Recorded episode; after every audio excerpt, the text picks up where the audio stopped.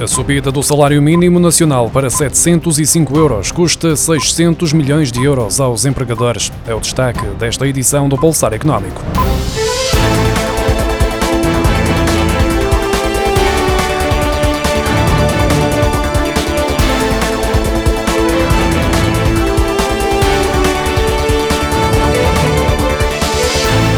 O encargo mensal para as empresas por cada trabalhador que recebe o salário mínimo nacional aumenta 50 euros 30 cêntimos este ano para 991 euros 48 cêntimos, representando um custo adicional para a globalidade dos empregadores de 600 milhões de euros por ano, segundo a consultora BAN.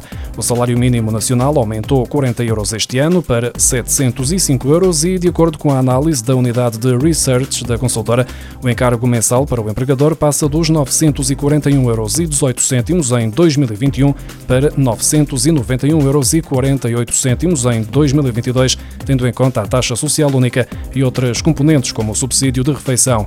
Segundo as contas da consultora e tendo em consideração que o salário mínimo vai chegar a 880 mil trabalhadores, haverá um encargo adicional de mais de 600 milhões de euros no total do ano para os empregadores, dos quais 500 milhões de euros recaem sobre o setor privado, uma vez que 110 mil são trabalhadores da administração pública.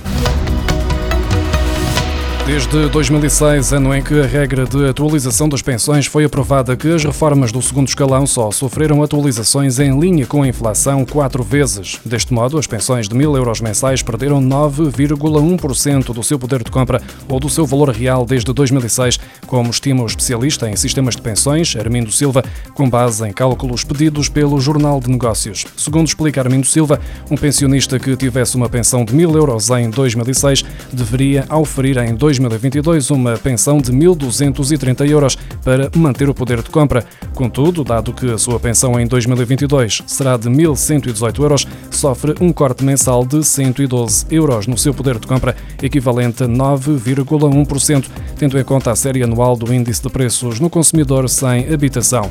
Nos termos da lei de 2006, a atualização das pensões do segundo escalão entre 886,40 euros e 2.659 euros é retirado meio ponto face à inflação do ano anterior.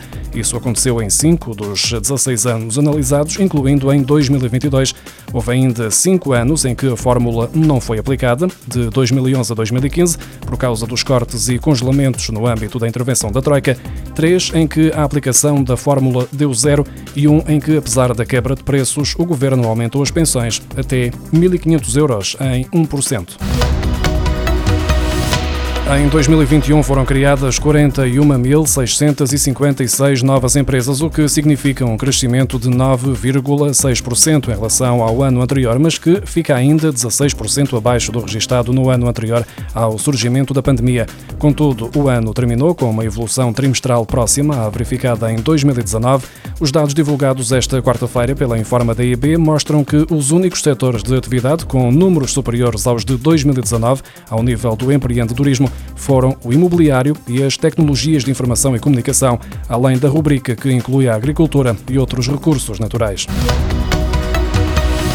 Em novembro de 2021, os bancos concederam 2.061 milhões de euros em crédito a particulares, dos quais 1.353 milhões de euros para a compra de casa, 459 milhões de euros para a finalidade de consumo e 248 milhões de euros para outros fins, segundo os dados divulgados esta quarta-feira pelo Banco de Portugal. Enquanto a taxa de juro média dos novos empréstimos ao consumo desceu para 6,59%, na habitação a taxa de juro média subiu para 0,83% acompanhando a evolução da Euribor a 12 meses, o indexante mais utilizado no crédito à habitação.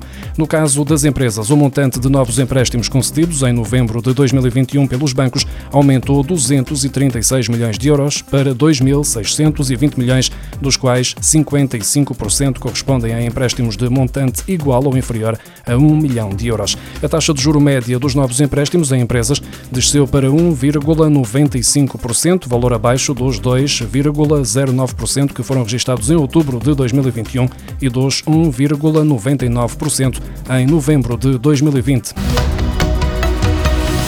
A administração pública tem o objetivo de reduzir o consumo de papel em 20% até 2024. A diminuição do recurso a materiais de plástico de uso único em 30% é outro dos objetivos indicados num despacho publicado esta quarta-feira.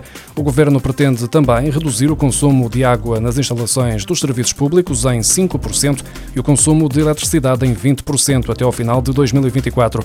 Para cumprir o objetivo de aumentar a incorporação de energias renováveis no consumo final através de soluções de autoconsumo. A meta prevista no diploma é assegurar que até 31 de dezembro de 2024, 5% da energia final consumida provenha de sistemas de energia renovável para autoconsumo. A Direção-Geral do Orçamento publicou esta terça-feira as instruções relativas ao orçamento transitório para 2022, em que a execução da despesa deve obedecer ao regime de duodécimos, ou seja, com base nas linhas orçamentais traçadas para 2021. A 30 de dezembro, o Presidente da República promulgou o regime transitório de execução orçamental que funcionará até à entrada em vigor do Orçamento do Estado para 2022. O regime transitório de execução orçamental verifica-se, entre outras situações, quando é rejeitada a proposta de lei do Orçamento do Estado, como sucedeu a 27 de outubro.